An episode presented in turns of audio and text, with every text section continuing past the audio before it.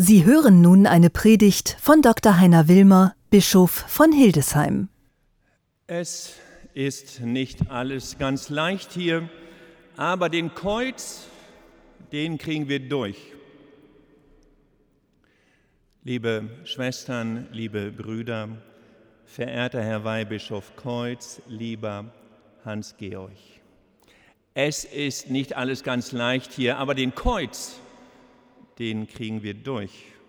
Dieser Satz stammte im Sommer 1992, vor ziemlich genau 30 Jahren, vom damaligen apostolischen Nuntius kroatischer Herkunft wie auch heute Kadar in Berlin, abends im Anruf, Telefonat mit Bischof Josef Hohmeier. Den Kreuz, den kriegen wir durch. Warum? Es war nicht ganz leicht gewesen, den Regens Hans-Georg Kreuz durchzubekommen in Rom als Weihbischof von und für Hildesheim. Warum? Es hatte Eingaben gegeben in Rom, er sei zu liberal. Er sei einer dieser Priester, die sich so für die Laien einsetzten, mit Verantwortung in der Kirche und außerdem sei er für die Frauen zu wenig klerikal. So einfach geht das nicht. Bischof Josef Hohmeier, kurz entschlossen, bucht ein Flugzeug, fährt nach Rom, verhandelt, kommt wieder zurück. Daraufhin bestellt der Nuntius ihn ein nach Berlin scannt ihn, Prüfungsfragen und dann am Abend der Anruf mit dem Satz, den Kreuz, den kriegen wir durch. Warum wollte Bischof Josef ihn? Warum? Was steckte dahinter? Was war das Motiv? Das Motiv war, er wollte einen Missionar. Bischof Josef Hohmeier wollte einen echten Seelsorger hier für unser Bistum in Hildesheim, jemanden, der bei den Menschen ist, der eine starke Erfahrung hat, der nicht bange ist, der rausgeht, der auf die Menschen zugeht, auch auf Menschen fremder Herkunft. Dazu hatte seine Vita ihm gedient, denn er war vorher Missionar gewesen in Nigeria. Hingekommen ist er da allerdings auch auf etwas, wenn ich das mal so heute etwas sportlich sagen darf, etwas eigenartige Weise, denn als Kaplan in St. Elisabeth in Hannover war er dem dortigen Pfarrer, dem Prälaten Dr. Morotini unterstellt.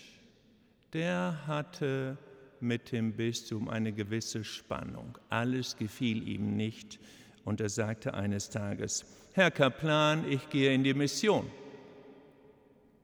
Woraufhin der Kaplan sich einfach anschloss. Morutini hatte gute Kontakte nach Rom, das Konzil tagte, er nahm Kontakte auf mit Bischöfen aus Afrika und dann ging es tatsächlich nach Nigeria. Hans-Josef Kreuz, Missionar in Nigeria eingesetzt für den Unterricht in Religion und in Latein an einem bischöflichen Jungengymnasium. Seine Mission wurde da schon deutlich und diese Mission drückt sich aus auf diesem Andachtsbildchen, das anlässlich seiner Weihe vor 30 Jahren verteilt wurde mit seinem Spruch, dem er bis heute treu geblieben ist, wenn ich das so sagen darf, genommen aus dem zehnten Kapitel des Johannesevangeliums, Vers 10. Wir haben eben im Evangelium den Text gehört, der Hirte die Schafe. Und warum alles? Damit sie das Leben haben. Damit sie das Leben haben. Lieber Hans-Georg, dein Motto aus den Worten Jesu, dem du treu geblieben bist bis heute, damit sie das Leben haben. Damit sie das Leben haben, dem geht voraus die Frage, wie geht Verantwortung? Noch anders gefragt, wie geht Führung, Neudeutsch, wie geht Leadership für Menschen in Verantwortung für andere? Wenn wir den Text anschauen, der dem Satz vorausgeht, damit sie das Leben haben, wir haben ihn eben gehört, dann geht es um dieses berühmte Bild, das wir alle kennen, das alles andere als romantisch ist, sondern in einer starken, strengen, auch schwer belasteten Wirklichkeit unterwegs. Der Hirte, die Schafe, die bedrängt werden von falschen Hirten, von Schafen, die sich verirren. Und Führung heißt da in drei Schritten. Erstens, der wahre Hirt kennt keine Masse.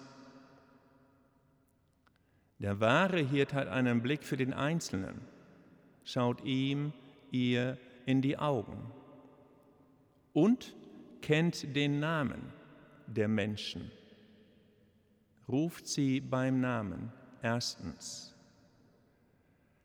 Zweitens,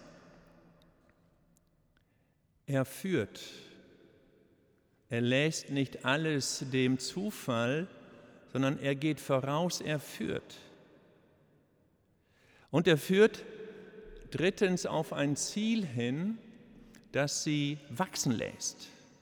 Wir sehnen uns nach Größe, nach Wachstum, danach aufzublühen. Der Hirte hat ein inneres Interesse daran, die Führungspersönlichkeit, dass die Menschen blühen, dass jeder, jede seine, ihre Talente entwickeln darf.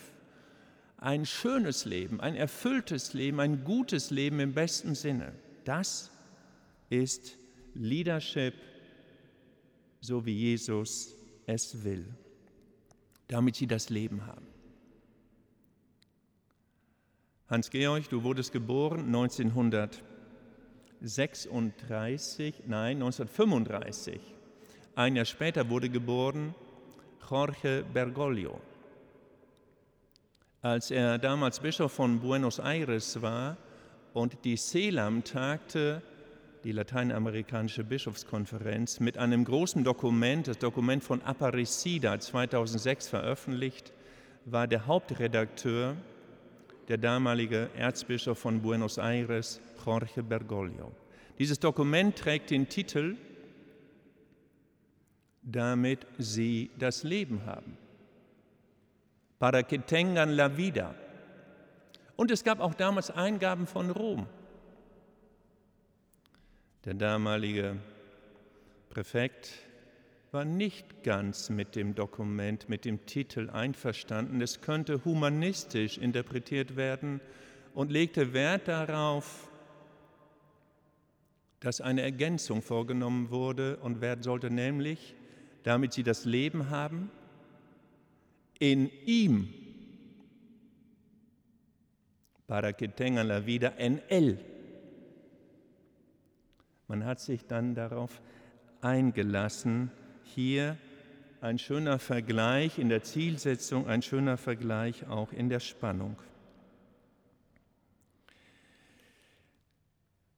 Dann brach der Biafra-Krieg aus. Die Älteren werden sich daran erinnern.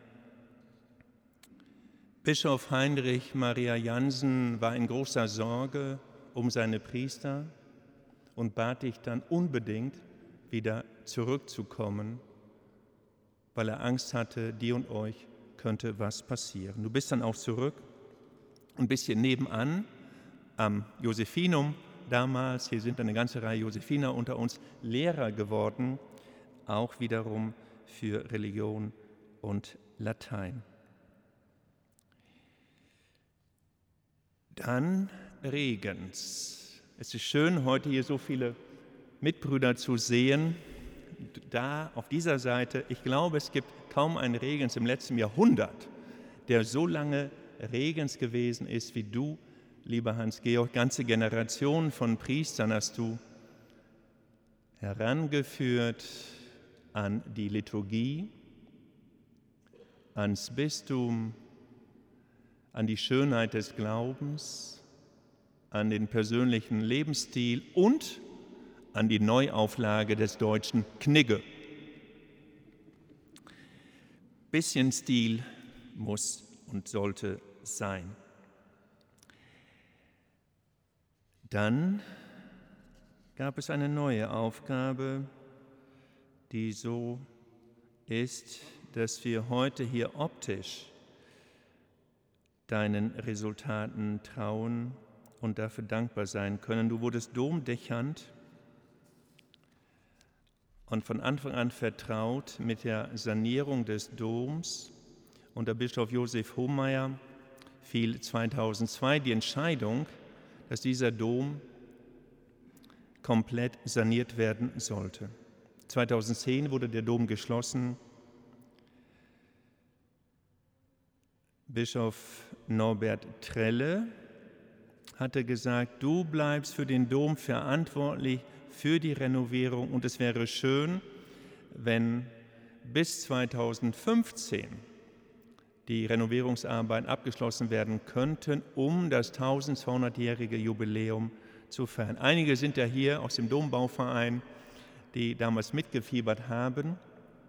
Der Dom ist pünktlich und die Renovierungen sind sogar vorher fertig geworden. Auch das eine beachtliche Leistung für unser Bistum und für dieses Kraftzentrum unseres Doms. Damit sie das Leben haben und es in Fülle haben, gilt auch für diesen wunderbaren Sakralort, gilt auch für die wunderbare Pietà drüben. Nicht nur ein Blick fand viele Menschen, die dort Kerzen anzünden, ihre Gebete vortragen. Der Dom, unser Dom, der Ort, um Gott zu danken, ihn zu loben, ihn zu bitten, ihn anzuflehen oder aber einfach in Stille hier zu verweilen. Lieber Hans-Georg, deine Geschichte ist sehr vielfältig und sie hat gar nicht so leicht begonnen, denn als Zehnjähriger ist deine Familie, schön, dass sie alle hier sind, die Verwandten, vertrieben worden. Aus Niederschlesien, geboren bist du im Bereich Breslau, aus Striegau kommend, einer Kleinstadt. Und die Vertreibungswelle führte euch nach Salzgitter. Dort hast du 1956 das Abitur gemacht. Großartig finde ich persönlich, wie du deinen Humor, der unschlagbar ist, einbringst in die Verkündigung, einbringst in dieses große Motto, damit sie das Leben haben. Meine persönliche Meinung dazu, Menschen mit Humor haben die große Gabe, sich selbst nicht so wichtig zu nehmen. Humor sorgt für eine innere Distanz zwischen mir und meiner selbst. Und deine ganze Familie war von deinen Genen her, wenn ich das mal so ein bisschen sportlich sagen darf, für die Ernährung der Menschen zuständig gewesen. Das steckte in den Genen, in deiner DNA. Immer ging es um Nahrung bodenständige Nahrung, Luxusnahrung oder spirituelle Nahrung. Denn dein Vater war Konditormeister. Dein Bruder Konditormeister. Dein Onkel Konditormeister. Dein Großvater war Müller. Zwei weitere waren Müller und die Konditorei, bestimmte Produkte haben es dir angetan, auch uns im Bistum, denn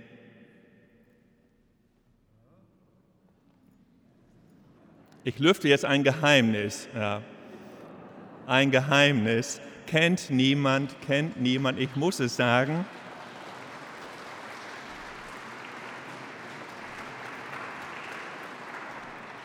Ich kann nur sagen auf Norddeutsch, Mon chéri, mon chéri. Eine Packung für dich, eine Packung zum Verteilen an alle bitte.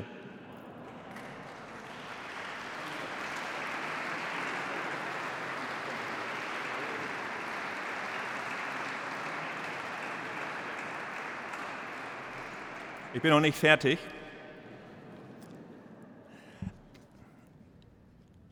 Ich wünsche uns allen im Bistum und lieber Hans-Georg, ich wünsche es auch dir,